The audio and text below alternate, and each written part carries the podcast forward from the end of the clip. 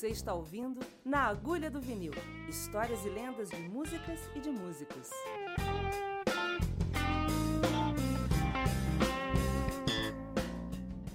Na Agulha do Vinil. André Cristóvão, Glasgow. Frio. Outono. Eu espero que vocês entendam um pouquinho de inglês. Vou começar essa conversa de hoje com um verso. May all the storms be weather. May all that's good get better.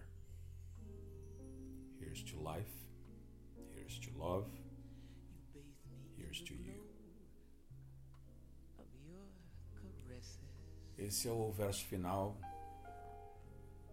de uma das mais lindas baladas que eu vi na minha vida.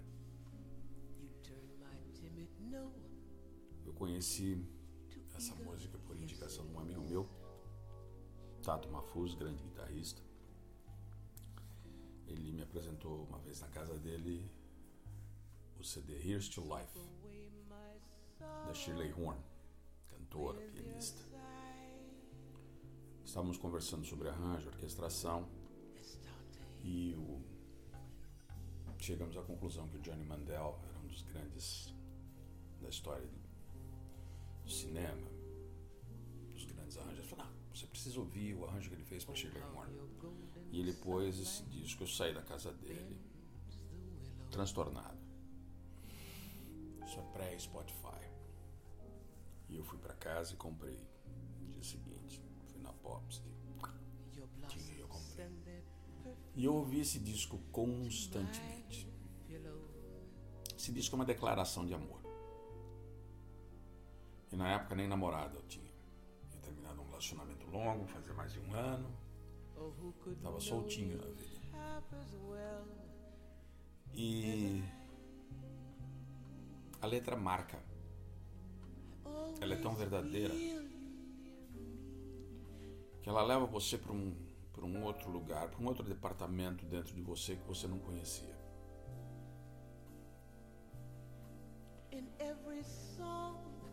Fast forward e a gente vai para 1999, março de 99.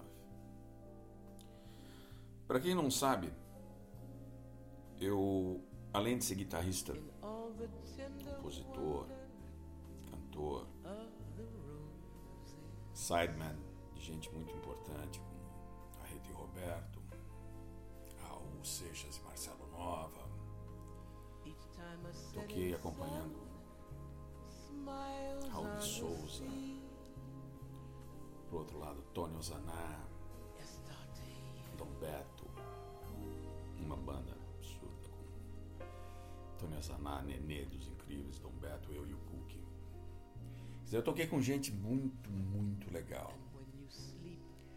Mas em 1987, quando eu saí da Rita Lee, eu fiquei sem chão.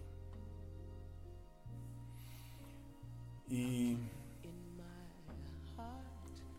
eu me lembro de ser convidado pelo César Castanho a retornar ao Free Jazz.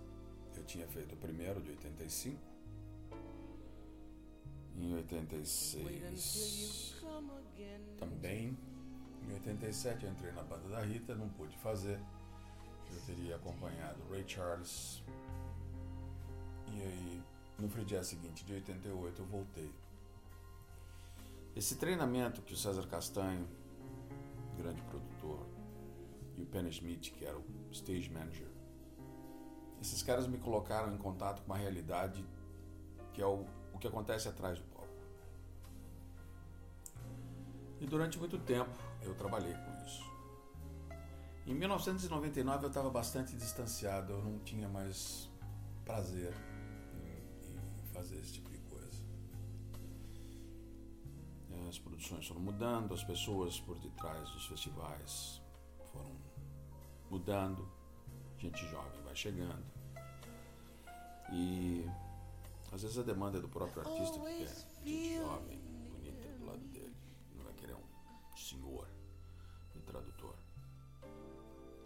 Em 1999, eu recebo um telefonema de uma pessoa que veio a ser muito especial na minha vida. Ainda é. É uma amiga das mais queridas. O nome dela é Regina Coria. Diretora executiva de todos os projetos do grande produtor Toy Lima. Lima fez todos os Heineken Concerts. Já havia conversado com ele sobre um projeto com Bob Keys. Mas isso é uma outra história. Toy pediu para Regina ligar para mim. Na realidade, foi o nosso parceiro Serginho, diretor do Tuca. E o Serginho ligou para ela. Ela estava num apuro. O Serginho recomendou que eu fizesse, assim, fosse chamado para fazer esse trabalho. Regina me liga às 10 horas da manhã. Fala, André, eu não te conheço pessoalmente. A gente já trabalhou em eventos, coisas assim, mas a gente nunca sentou para conversar. Eu tô num apuro e o Serginho pediu para ligar para você. De cara já vou te pedir desculpa porque o, o cachê é baixíssimo, não é um baita cachê. Mas eu estou numa situação que eu vou receber amanhã uma pessoa e o Serginho falou que você é o cara treinado para receber abacaxi internacional. Quando tinha bomba, a Monique Gardenberg te chamava, colocava na tua mão. Amanhã eu vou receber uma bomba atômica. A gente vai ter um festival, não, um novo festival de jazz. Vai ser no Teatro Alfa, atrás do, do, do Hotel Intercontinental. E eu preciso que você seja, não o tradutor, eu preciso que você seja a babada Shirley Horn. Eu falei, nossa, tô dentro, não quero nem saber quanto é. Preciso de um ingresso para uma pessoa e tá tudo certo. Falei, não, já é, cara. Para achar para vocês dois todos os dias. Mas aviso, é uma encrenca. Ela tá vindo com uma acompanhante, ela vai chegar de cadeira de roda, ela vai chegar estressada, vai ser um inferno. Você segura a onda? Eu falei, tô dentro. O que eu faço? Tô mandando o motorista com a limusine ir buscar você amanhã às 8 da manhã. Isso, 8 da manhã. Às 9 e meia, 10 horas está chegando o avião dela. Ela está chegando de primeira classe, então ela vai ser desembaraçada, porque a gente já ligou, tá tudo prontinho para ela passar, não vai ter problema nenhum. Você vem direto com ela pro hotel, já põe ela para descansar, porque ela tem Jô Soares é, amanhã e eu quero ela zero pro Jô Soares amanhã. Eu falei, pô, sem problema nenhum, cara, nenhum problema. Limousine, cheguei, banho tomado, bem arrumado, tal. Desce ela e a acompanhante dela e acompanhante espumando. Ela nem olhou na minha cara, óculos escuros, assim, cadeira de roda virou para mim e falou assim: Esta companhia aérea é uma porcaria. Eles perderam a roupa da Shirley Horn. Tudo o que ela vai usar na televisão e o que ela vai usar no show está naquela mala. Eu preciso daquela mala. Eu falei, eu sabia qual a companhia, não existe mais, mas eu conhecia muita gente na companhia, corri lá dentro, falei, gente, eu preciso dessa mala, tá acontecendo. Não, não, não, não, não, tá tudo certo. A mala já foi localizada, vai ser entregue para ela hoje às 5 horas da tarde. Sem falta. 5 horas da tarde. Dá tempo. Tá tudo tranquilo. Virei para elas e falei assim: Nós estamos voltando pro hotel. Eu me comprometo de encontrar alguma coisa que seja confortável para ela usar até a mala chegar. Eles juraram que 5 horas a mala está no hotel e pelas pessoas que eu conheço dessa companhia aérea, ela vai chegar. Então tá bom. Eu já vi que houve um relaxamento, assim, pela minha presteza de ir lá dentro e tal. Chegamos no hotel, peguei a produtora e falei assim: Você tá cansada? Ela falou assim: Não, tô boa. Eu falei assim: Você quer conhecer um shopping center e me ajudar a comprar alguma coisa para ela? Fomos ao shopping Ibirapuera. A gente virou o shopping Ibirapuera de cabeça para baixo. Tudo tinha plumas, paetês, bordados tudo era rosa, tudo era roupa de noiva. Cara, era uma breguice desgraçada. Quanto mais sofisticada era a loja, pior era a roupa, cara. E aí você tem a imagem da Shirley no palco, sempre muito discreta, de preto. Meu Deus do céu, cara, como é que você vai fazer um negócio desse? Aí eu passei na frente de uma loja. Ah, de roupas masculinas me deu um estalo. Eu, eu cara, tá? Muito cara. Eu entrei e falei assim: vocês têm ternos de seda? Fosse para o senhor, eu falei assim: não. Para uma pessoa tamanho P. Temos.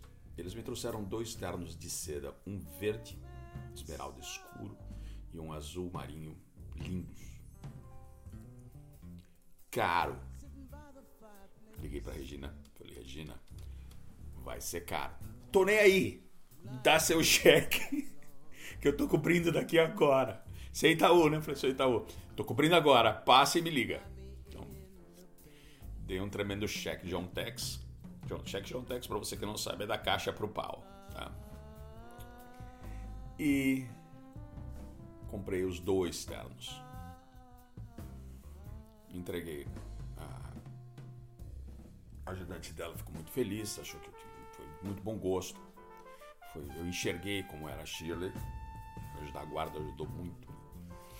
Chegamos no hotel, entreguei e fiquei lá embaixo na portaria. Aí começa a chegar gente conhecida, um monte de amigo tal. Passa umas duas horas, toca o interfone lá embaixo. Dona Shirley está pedindo para o senhor subir. Eu subi. Ela abre a porta de pijama azul marinho. How do I look? You look gorgeous. Tá linda. Entra. Como é que você sabia o meu tamanho? Como é que você me ente entendeu que eu gosto desse tipo de coisa, que eu não gosto dessas coisas femininas, que isso daqui é prático, que eu vou usar o resto da minha vida, que isso aqui é a melhor coisa que eu já tive? Pijama de seda com cores maravilhosas, eu tô encantada. Ah, você realmente consegue entender, você conhece de mulher. Eu já me senti o rei da cocada preta. Sentamos, conversamos um pouco. Eu, eu falei, olha, eu tinha dois CDs que eu queria pedir autógrafo para você, mas conversando com a tua amiga, é, eu sei que você não, não curte, então eu só deixei com ela. Ela falou assim: já estão assinados. Para você, eu assino. Para você não tem problema nenhum. Qual é a nossa programação? Eu falei assim: amanhã nós temos o programa de Jô Soares à tarde.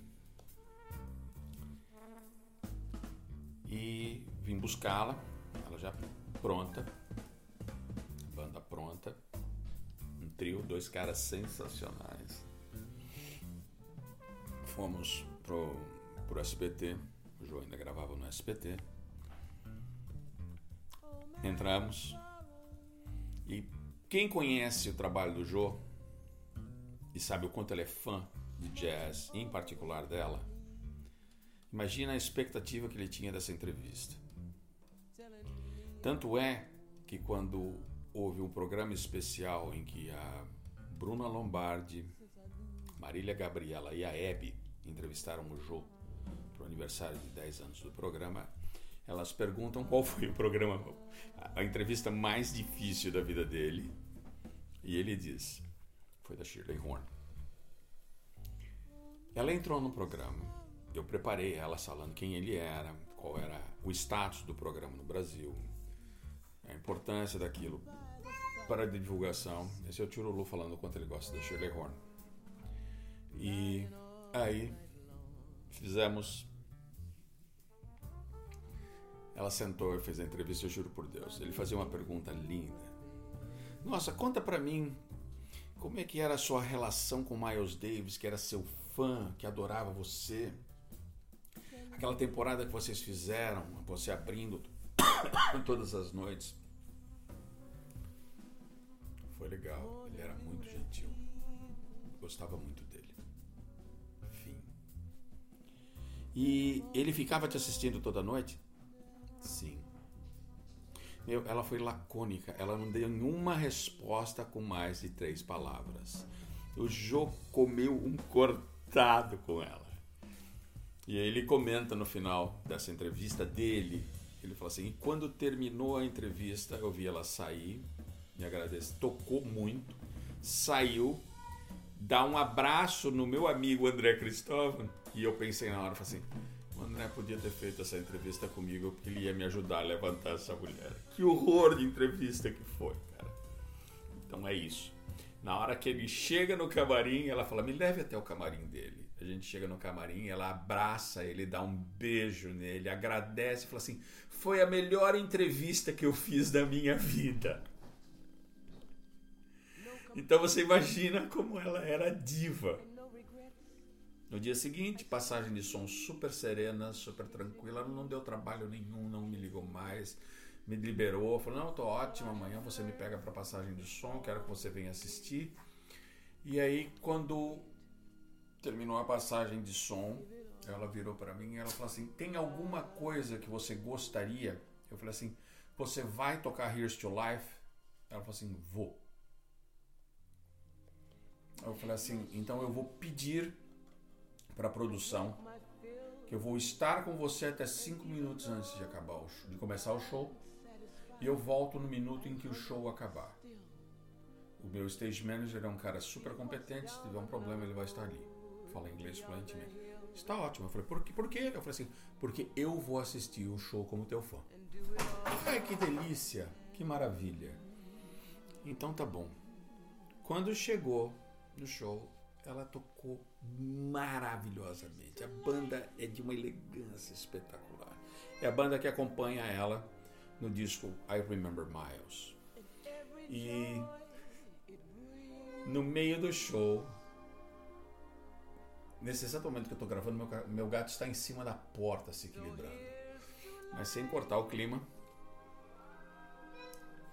ela, no meio do show, fala: A próxima música que eu vou tocar é para um amigo muito querido. Um amigo novo, mas muito querido. Essa música é para o André. E tocou Here's to Life para mim. Teatro Alfa bateu palma e eu me sentia o ser humano mais iluminado do mundo. No dia seguinte me despedi deles, levei-os até o aeroporto, embarquei e tudo deu certo. Um ano e pouco depois, a nossa Shirley ainda gravou mais alguns discos, uns, poucos anos depois, nossa Shirley subiu para tocar com Miles, foi embora. Deixou ainda mais uns dois discos espetaculares.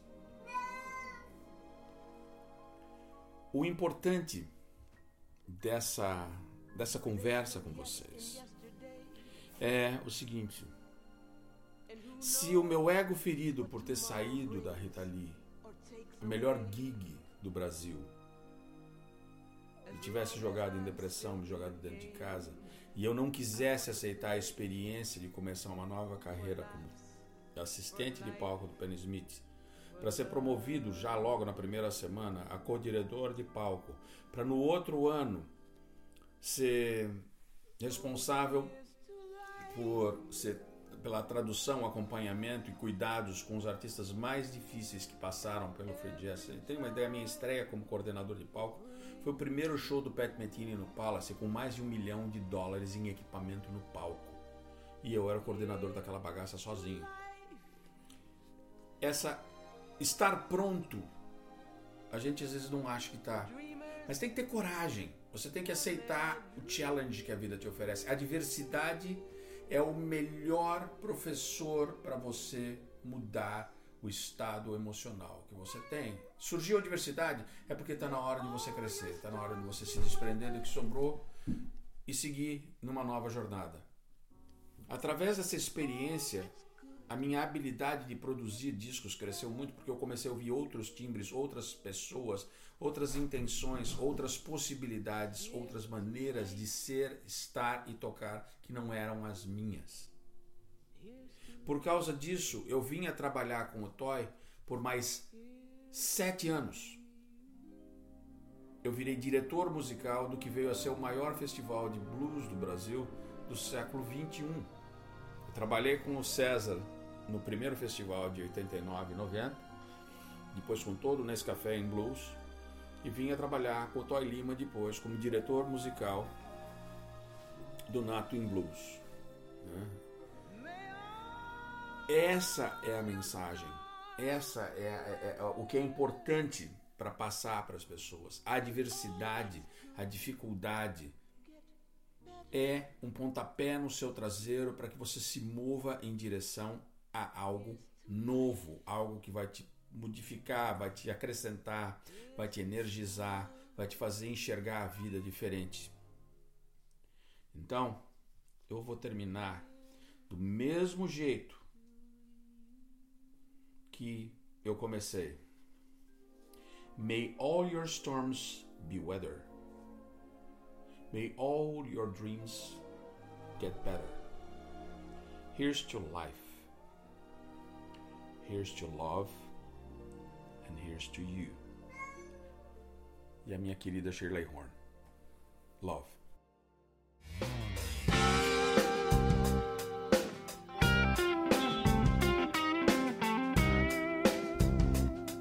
Você ouviu Na Agulha do Vinil Histórias e lendas de músicas e de músicos. Acesse naagulhadovinil.com.br e ouça outros episódios.